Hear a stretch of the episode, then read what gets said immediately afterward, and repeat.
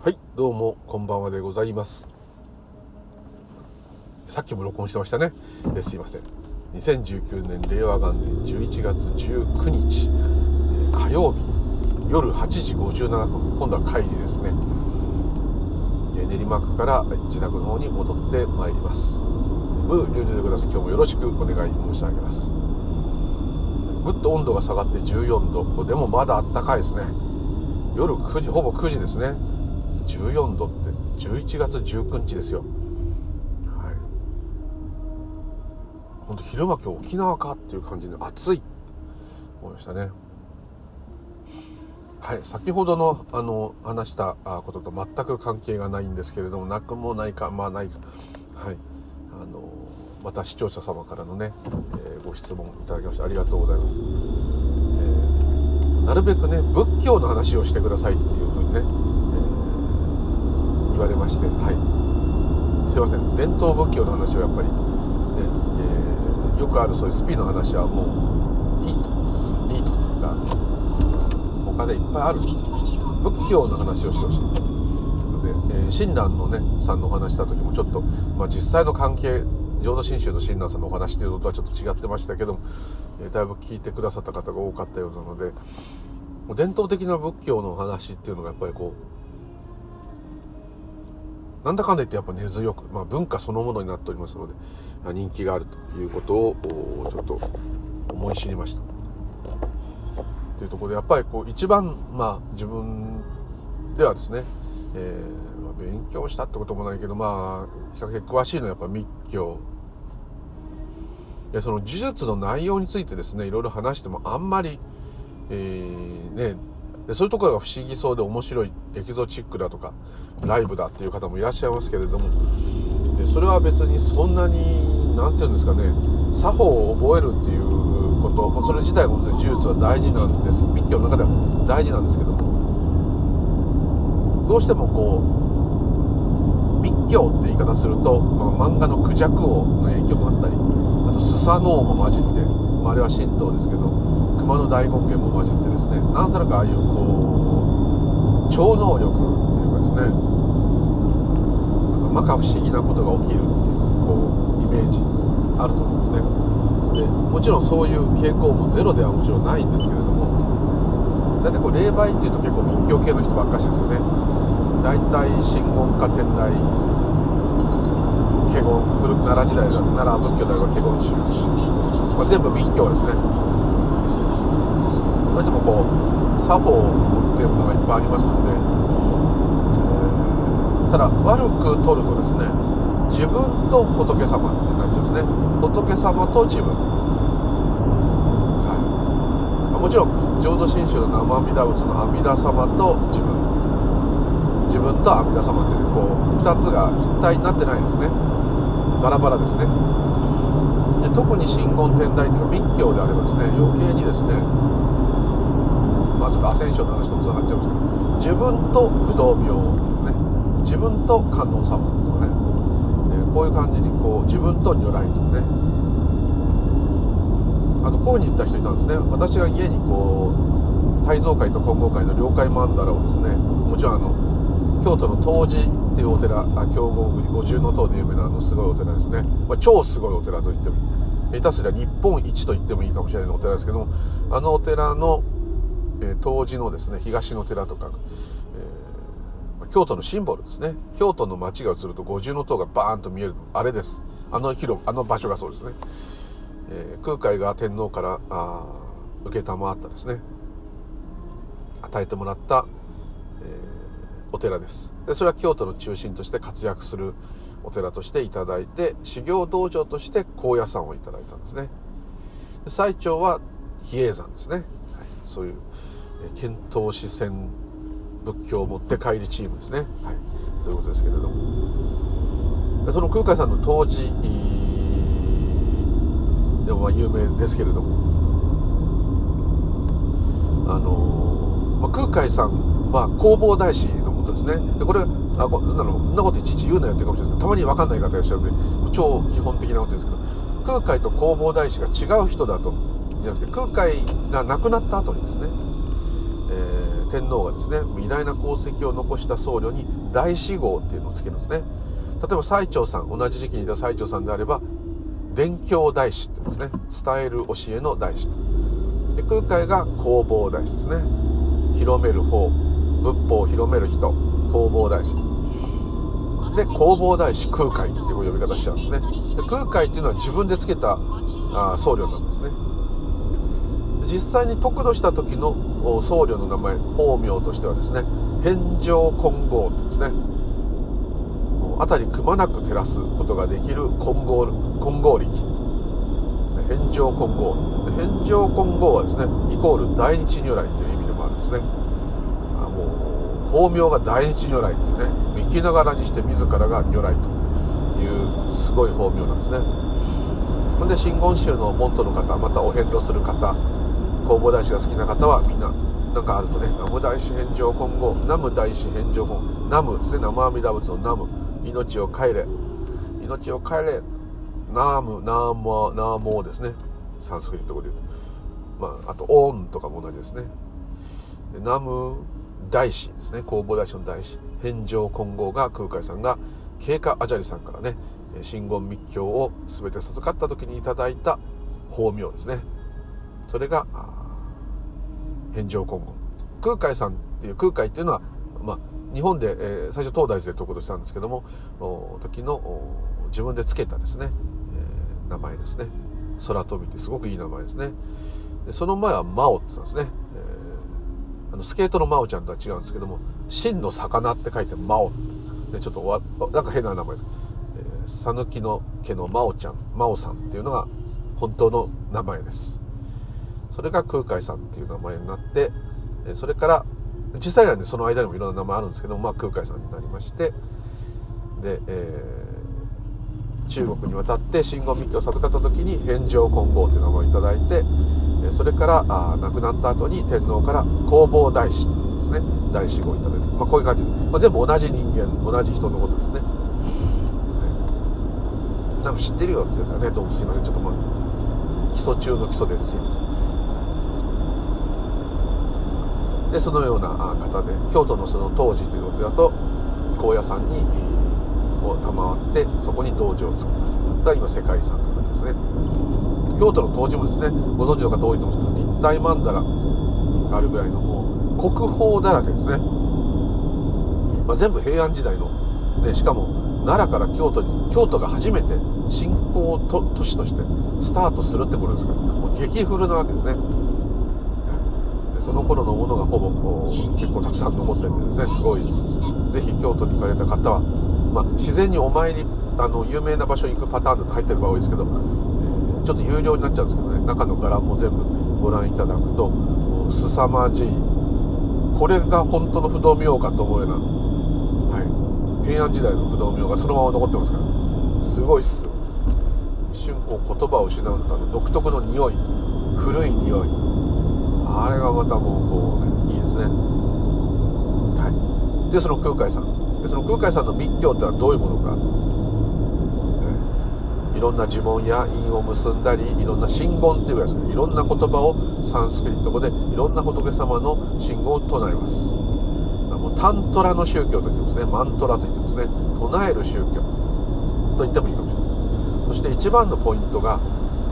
えそれまでの奈良仏教、まあ、華厳宗は若干違うかもしれませんけども人間という普通の人間というものはもう煩悩にまみれているためにどんなに修行してでもですねブッダにはなれないと。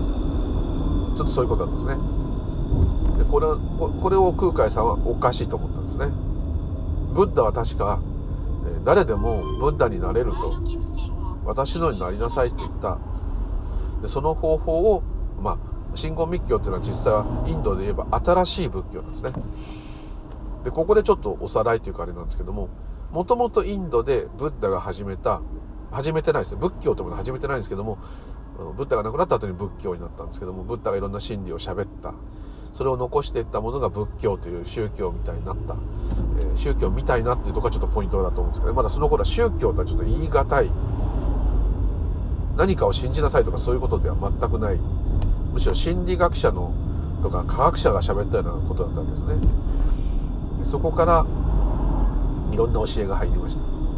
でインドでは、えー、すごく基本的なですね、えー、南スリランカとかに伝わった基本の仏教テーラワード仏教昔だと差別語でちょっと今使っちゃいけないんですけど症状仏教って言われましたね。今上座部仏教テーラワード仏教。でこれがスリランカ経由でタイとかビルマとかミャンマーとか伝わりましたね。でそのタイプの仏教とシルクロードを渡って中国経由で日本に入ってくる大乗仏教。この2つに分かれましたね、ま正確に言うとチベットにとどまってヒマラヤを越えたチベット密教もありますね。ダライ・ラマ法王が今インドに防衛してますけども亡命してますけどもあの密教もありますね。で密教っていうのはですね、え、イメージからも分かる通りですね。ヒンズー教。もともとインドにあったバラモン教。そこからヒンズー教になりましたけどこのヒンズー教の影響を思いっきり受けてます。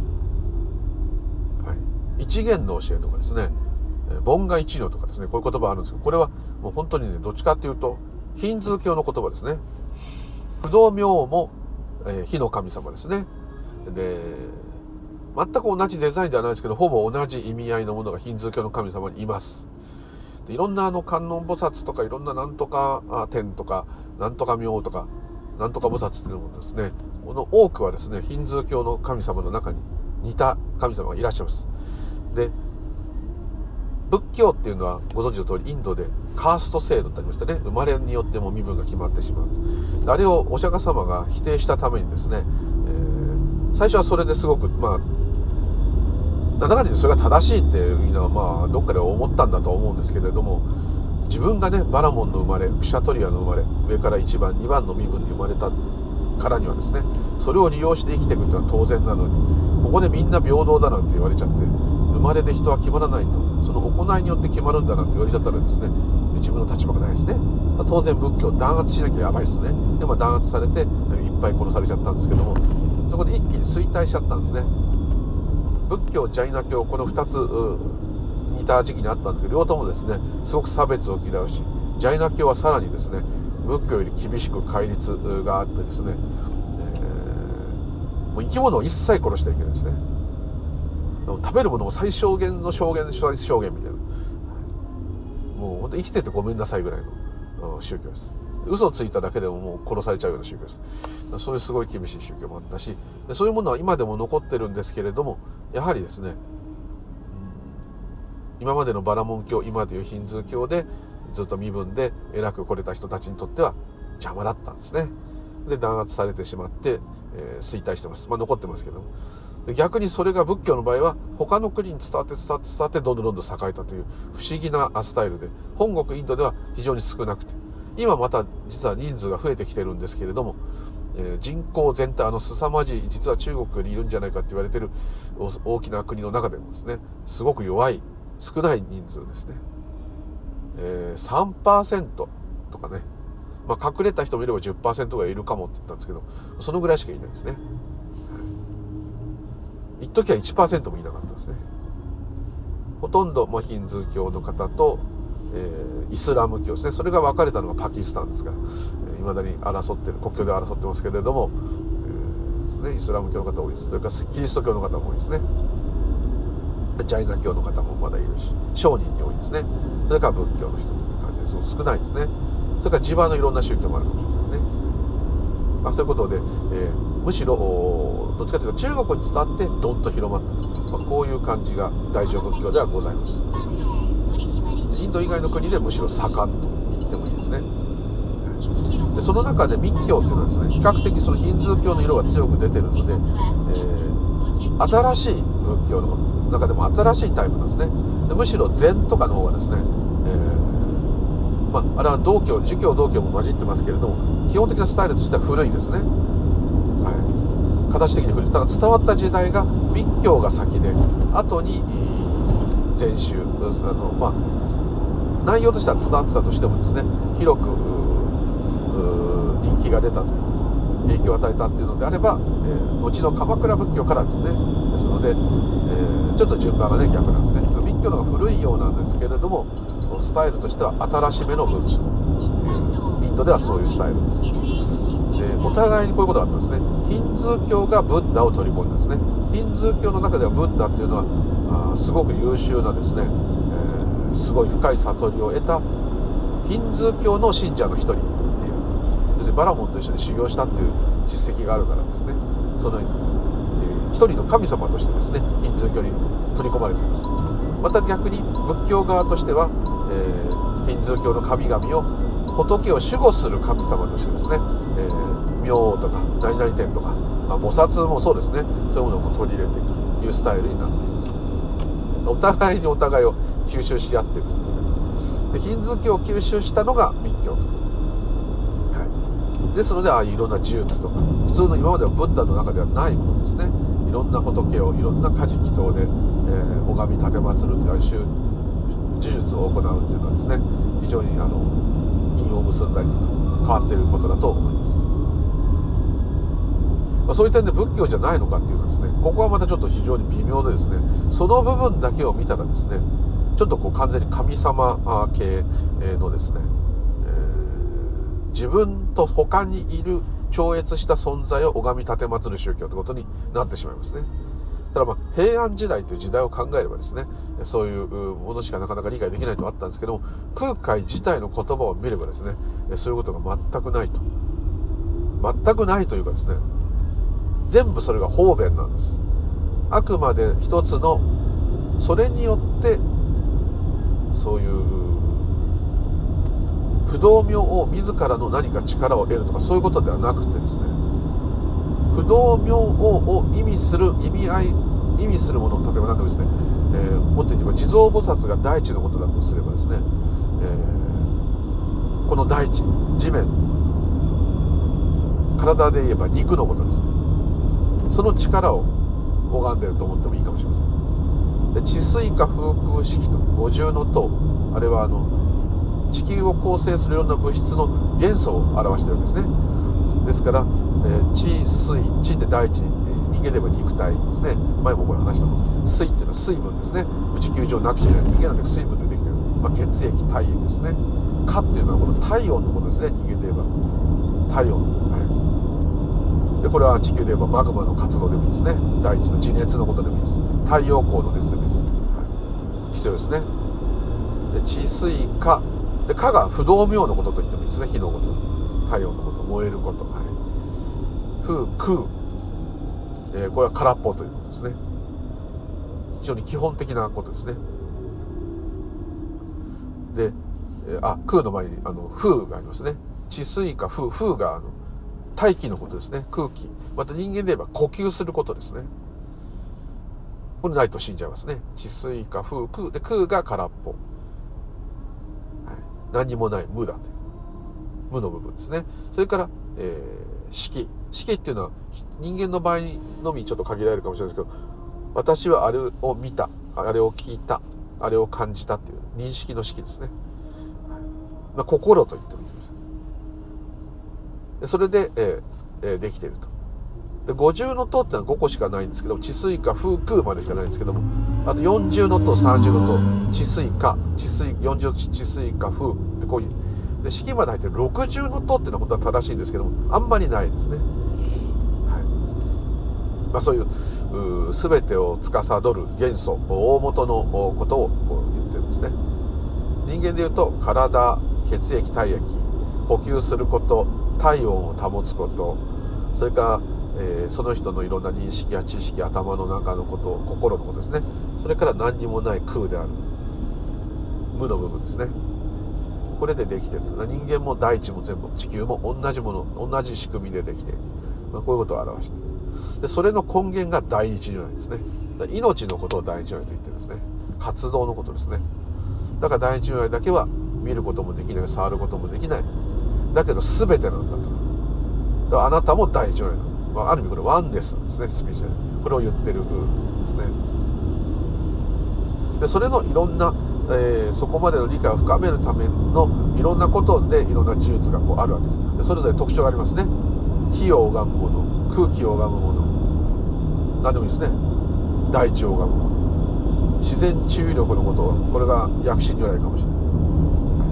オンコロコロ千なりまとぎそわかで自分の体のね自然注意力を取り戻そう。何でもいいですね。天地の力を取り戻す。そういういろんなことが、まあ、ちょっとおまじないと言われてしまえばそうなんですけどもそういう呪術をやるんですけど実際の内容はそういう深いところまで行くためのことです。でいろんな信仰をそれぞれ仏で唱えます。あれを唱えるとその不思議なことが起きるっていうよりはですね、まあ、不思議なことも起きるかもしれませんけれども、えー、ある意味座禅をしてるのと同じなんですね。一心にその作法が細かくて難しいですよね。あれを覚えてミスらないようにやるってことはそのその作法に没頭しないといけないですね。没頭していざ信号を唱え始める。実際はものすごく長く唱えるわけです。ずっと数珠で信号を数えるんですそのための計算機があの呪術です。ご存知の方いると思いますけど数珠がですね進化したのがそろばんです。似てますよね。で数珠は一周すると煩悩の数108とか大体110個とかそんぐらいあるんですけれども一周するとまあ100と簡単に言って数えれば一周したらピヨンってついているのが2本ぐらいヒゲみたいなの出てますね。あそこのコマを1個ヒュッと揺らす。そうすると100唱えた。で10回唱えるともう1個のヒョってなったヒゲを1個。これで1000回唱えたと。2個ヒョっていうのついてれば大体10と10とついてれば1000の10倍1万回唱えるってことができるわけですね。で1万回唱え終わったらまたやめると。そうすると修行もできますね。あれが計算機なんですね。はい。だから数珠をこう繰りながらねこう唱えますね。例えば国蔵愚問地方やってるんだけど 100, 100万回ですって、ホラーの中でやりますね。ノーボーアクシャがオンガリキャムリノーボーアクシャオンガリキャムリノーボーアクシャがオンガリキャムリと数珠を送りながらやるわけですあれは計算機でそろばんに進化したというそういうものですねまあ、あのキリスト教でもね使う方いますしあとイスラム教でもね使う方だからもしかしたら中東で元ああいうものでこう何か唱えるのを数える道具として、えー、ずっとこうですね、えー、あったんだと思いますね基本的にあれは道具ですね。清らかなものっていう意味もとしても存在してますけれどもだからじゃあお葬式に使ってる短い数珠じゃ全然数えられないじゃんっていうのはそれは本当の計算機だった長い数珠がですね、まあ、一つのこの神聖な道具と宝具として残ったと。そういうことですね。ちょっと話が飛びました。真言密教の真骨頂っていうのですね。それまでの仏教はそのように人間は欲まみれだからどんなに頑張って修行したって仏にはなれないんだと。いうことだったんですね。それは寂しいですやっててもね。でも近づくようにね何万回も輪廻して何億回も輪廻してもいつかねブッダになるんだと。いうようなちょっと教えだったんですね。おこがましい。仏になるんだとおこがましい。空海さんはそんなんやってられるかと。ねこの未根性でねこの状態で成仏して仏様になれなかったらいつなるんだと冗談じゃないとそのために生まれてきたんだろうってブッダが言ってんじゃないかってとこから、えー密教の中にですね生きながらもうすでに仏であるそれを思い出せっていうね簡単に言うとそういうところにガーンと来たんですね。でさらに空海さんはそれが来る前にですね室戸岬でさっき言った国蔵愚問地方をやってます。で洞窟の中でねご存知の方映画とか見た方も多いと思いますけど、えー、100万遍唱えた時にね夜が明けてきた暁の明星がですねバーンと口に飛び込んだっていう表現してあれはですねそのあ明るくなってきたもちろん洞窟に日が差してくる夜が明けてくるっていうのと修行が進んですごくまあいろいろ疲れてというかいろんなものが抜け落ちてですね余計なものが全部取り払われて空っぽになった空海さんがですねなってたのかもしれません。そこに明けの明星を見た時にですねその明星と自分が一体になったもう自分が明星明星が私とかそういうことも何にも関係ない。んですその時に空海さんが多分言ってる表現をしてるのが一部あるんですけれども仏というのは自分の外にいると空海さんは思ってたんですよ。祈る対象でそのパワーをいただくと思ってると。ころがその時ですねあ仏というのは私の中にいたんですね。私の中にしか仏はいないんですね。私が仏なんですね。すでに仏である。っていうその密教のですね真髄をそこでまずガーンってまあ、ある意味それはもう一別というか悟ったんですね。悟った状態でなったもんですからいても立ってもいない。これを完全にマスターしてですね、え大勢の人を救うための力にしたいと。良ければ国も何でも救えるんじゃないか。これこそ本当の力なんだと。分かってですね。それを確立するためにはですね中国にいる信号密教をが2つに分かれたんですね大蔵会金剛会この2つの密教を初めて1つにした慶華アジャリという方がかなり高齢ですけれども中国にいるとあの方が生きてるうちにあってあの人から学ばなかったら一生学べないということで地方豪族の身分にもかかわらずですね検討して乗るというのは本当にエリートじゃないといけないんですね。でそれをもういろんな人ご利用ししてですね頼み込んでですねで自分も狂ったように勉強してですねで見事渡りで経過砂利がこんな日本から来た田舎坊主って言っちゃ悪いけど一人の小僧さんにですねそのもう中国一のお坊さんだったんですね。そのお坊さんがですね死ぬほどっていうか山ほど弟子がいるわけです。その弟子を差し置いてですね空海お前に全部授けてるお前が後継ぎだこんなのは自分が中国のお坊さんだったらちょちょちょっと待ってください師匠ってなるぐらいですね。はい。あれだったんですね。で多分もう会った瞬間話した瞬間にあこの人は分かってるなっていうことが経過値で分かったと思います、まあ、伝説ではもう来る前から知ってて来た時にやっと来たな遅かったなって言ったというふうになってますけどもしかしたらそういうこともあるかもしれませんけれどもおそらくですねそのサンスクリット語まで勉強してある中国語もペラペラであるかつですねその本当のことを分かっている。この人分かっている。いうことが分かってしかもまああの密教がね、えー、他の国まで伝わっていってどんどん広まるのはいいことだということも相まって、えー、空海さんに全てを伝えたんだと思います。はい、だから中国より逆にですね密教は日本の方がはるかに栄えていまだに、ね、世界遺産になって高野山も大人気京都の東寺も大人気お遍路も大人気みんな弘法大師大好きえー、川崎大師成田山新勝寺全部弘法大師。大好き大好き。みんなのお父さん空海。なってますね。困った時は南無大師返上今後お大師さんに頼めば何とかしてくれる。そういうのがずっと残っている。ある意味こう日本の結構宗教の中ではスーパースターなんじゃないかなと思うんですね。もちろん親鸞さん法然さん道元さん日蓮さん。山ほどいっぱいの有名な人はいっぱいいます。天台宗だけだってもう自覚大師知正大師伝教大師もいっぱいいます。ね禅で言えば道元から英才から誰でもいます。白隠さんからもう言ってたきりがない。だけどやっぱり弘法大師空海と高野山と東寺っていうこの一つの塊はですね、まあ、関東で言えば川崎大師とか成田山新勝寺でもいいんですけどあの人気ありますよね。でやっぱりそこで空海さんはですねちょっと話が戻りますけれども生きてるうちに仏になるって当たり前だしもう仏なんだからそれに気づけばいいんだってことに確信を持つ。それを人々に強化するためにはその経過砂利から完全にそれをマスターしなきゃいけない。急ぎで当時は今と違って寿命が短いですから空海さんは必死のもうね寿命が尽きる前に完成して未来に伝えなければっていうことでですねもう死に物狂いでやられたんだ、まあ、そういう方ばっかしだったんですけどもね、はい、でまあそれを見事完成してですね天皇の命令も尊にも背いてですね20年とかね何年も行ってろって言われてたのに、まあ、要するに中国でも死んでこいってとこなのに勝手に帰ってきてですね2年かなんかで帰ってきてですね普通だったらもうね打ち首なんですけれどもまあいろんな声もあったかもしれないけど、まあ、でその密教をまあ伝えたところすでに最澄さんがね先に伝えてたんですけどそれとは違うんだっつってですね、えー、こう言ってそして民衆の間に初めて一般のまだ言葉も文字も書けないの人にもですね仏教を教えなきゃ教えたいっていうことですね。般の民に初めて仏教を広めてそれまではもうエリートの人だけの宗教だったんですね。みんなそれ以外は仏像を見てうわーとか言うぐらいしかなかったんですね。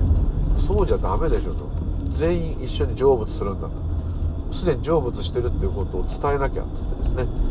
え、そういう旅に出たんですね。それがもう一つ大きかった。そういうことやればやるほど逆に天皇とか偉い方はですね自分のそばに置いときたいですね。だから空海ってのはなんか人気あってすごい力を持ってるってすごいらしいぞと。それこそ天皇の膝に置いときたいからあいつを連れてこいって、まあ、こういう感じになってですね、えー、結構足元に置かれてはまた空海が出ていっちゃったりですね。高野山にこもっちゃったりしてね。すごく天皇もやきもきする、まあ、それがだから魅力があったっていうのは間違いないと思います。みんなが好きになっちゃう頼りたくなっちゃうタイプっていう底力と自信があったと思いますね。確信怖いものがないっていう。ねちょっとそういう感じだった。頭がめちゃくちゃいいっていうのはね公文筆の誤りっていうぐらいですからあの人の書いた文章を見ただけでもうたまげるっていうぐらい賢いですね。あの中国にね着いた時に変な偏僻なとこに着いちゃって「お前どっから来た？日本から来た？なんだお前らは」ってなった時に空海があの筆でね有名ですね。嘆願書を書いてますね。こういう理由で自分は中国へ来ました。是非我々の旅を認めてください上陸を認めてくださいっていうようなことを歌にして書いたんですね。それを中国語で書いたんですもちろん。中国の人はそれ見てですねこんなすごいことを書く人はただもんじゃないと日本の国賓だろうってことになってですねいきなり手厚いあれを受けたというぐらいすごかった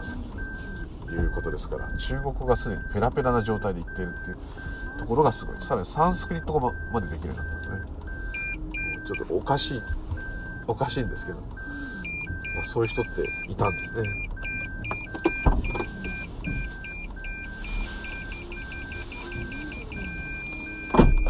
空海さんで一番言いたいところは誰もが生きてるうちに成仏できるってことです、これがもう革命的な言葉なんです。それまでお坊さんでも修行をいっぱいしてもブッダにはなれないと。煩悩を燃やし尽くすためにはもう何回も何回も輪廻してですねいつの日かっていうねそんなような教えだったのがしかもそれがエリートしか伝えられない教えだったのがどんな人でも誰でも空海はあの動植物を愛しましたからそういう生き物も全部ですねひっくるめてすでに成仏しているとそれを思い出せってわけです。全員第一如来だってことを思い出せと。動植物なんてそんなこともなくただもうただ生きてるじゃないかと。あれこそが真理なんだと、まあ、そこなんですね。それでいろんなあの好きなんですね。山とか川とか自然とか動物とか昆虫とか何でも好きだったんですね。そういうの差別がないっていうかあの全部自分だってことは分かってるわけですね。そこが空海さんのちょっとこう、うん、偉大なとこだし、えー、どこまで本当の超能力でどこまで空海さんがやったか分かりませんけれどもそういう伝説が山のようにあると。伝説においてはもう多分お坊さんの中では日本一。はい。でいろんな建築学美術薬学数学でもそうですね。何でも全てがですねもう全部教授並みっていう感じだったんですね。空海さんが設計するとね頑丈な一番いいのは四国の有名な万能池。ダムを作ってっていうかあの扇状に壁を作って水がに水がガーッと流れてくるのをせき止めるために力を作るためにこう普通に壁を作っちゃうともろに受けちゃうんで扇状にして力を逃がしてかつ弓なりの力で水の抵抗に耐えるっていうところを初めて建設したんですね。で川から濁流が流れてきて普通だったら決壊しちゃうところその作ったダムの壁がそれを受け止めてですね目の前に巨大な湖ができたと当時の人はそれを見たら多分もう空海さん人間じゃないと思ったはずです。で空海的には多分ちゃんと地質学力学ですね。それからそういう建築学を学んできてたのでそれで計算してちゃんとこう作ったんですね、まあ、平安時代にそれをやるとめちゃめちゃすごいことですけれども。はい、未だにその池は大事な水がめとして四国で使われてますね。千何百万年前にそういうことやってるっていうのはまあね。あといろんな日本にある植物を中国で学んできて薬学も足してですね。あと修験道の行者からも習ってたのでいろんなね毒ダミなんか特に多かったですけどああいうものを集めてですね病気の人に飲ませたりとかですね何か塗ったりとかしたし。あとこう体が麻痺しちゃってる方とかそういう方はですね水の中だと体が浮くじゃないですか。で水の中で今でいうリハビリですよ。プールでやる。あれをやってそう腰痛とか膝が痛い人とか筋肉を衰えないように保ちながら少しずつ歩ける練習をしなさいとか指導したりですね。それもこう足が弱ってる女の子かなんかをおんぶしてですね一緒に海に使ってですねこれは海の中ならなんとか歩けるでしょうこれでまずこう練習して、力がついてきたら今度は陸をね水じゃないとこ歩ける練習を少しずつしていきなさいってこう教えたりですね。ほんとリハビリです今でこういうことまでやったんですね。そしたらもう当時の人はそれは生き神様と生き仏だとなったはずですね。あとは亡くなった子供を失ったり亡くなったり悲しんでる人に対してはですね、まあ、一緒にまあ悲しむとあるんですけれどもあの光明信言を大体授けたんですね。オンアボキャベールシャノーマカボダラマニハンドマジンバラハラバリタイムこれを伝えてですねこれ一心に唱えなさいと。もうこれだけでいいんです。難しいことはできないから。それだけ教えて。で力をなくしてる人とか大飢饉で、えー、おお米や食べ物が取れなくて泣いてる人たちやいろんな人たちにですねそれで勇気を与えたと。で死にそうな人にはね宮沢賢治と一緒ですよ。怖くないんだと。死ぬことなんてないんだと。言い切ったんですね。いやいやそんなって言うんですけど。こんなことはないんだと。宇宙の活動がただあるだけなんだと。我々はそれなんだと。大丈夫なんだと。はっきりと言い切ってですね。信じなさいと。最後はなんか胸ぐらつかんで俺の目を見ろとか言ってね。生きる力を取り戻せとかね。言ったみたいですから。そういう姿がより天皇どころかですね。一般大衆からも支持を得たと。それがいまだにこうお遍路とか川崎大師とか高野山とか困った時のお大師さんと神通力の神様生き神様となってるのかなと思います。で実は般若心経被験とかですね促進成仏儀とかですね細かく言えば密教のそういう教えはあるんですけれどもエッセンスとしてはもう別にそういう細かいことは抜きにしてこの生きてるうちが花なんですね。そこが密教の最大のポイントです。生きてるうちが花。生きてるうちにしか成仏できない。生きてるうちにしか修行もできない。生きてるうちにしか幸せをつかむことはできない。死んでからでは全部台無しっていう。ここが今までとちょっと仏教と違うところです。だ全部生きてるうちにそういうものを手に入れるって言い方おかしいですけど。それを目指して。姿を惜しんでですね。生き生きと生きてくださいと。で自分がいないっていうのは分かってないんじゃないかっていう人とかもいるんですけども分かってます。空海さんの歌の中にあります。歌っていうかねぼやきっていうか今で言うとつぶやきです。その中でこう弟子に言ってるんですね。自分がいない自分がいない世界っていうのが本当の世界なんだけれども一度でもいいからみんなねあれをちらっとでもね見たらいいと。あれをちらっとでも見ると本当にいいのになあってねつぶやいたっていうのがですね残ってますちゃんと。弟子がねそれを聞いてよくつぶやいてたっ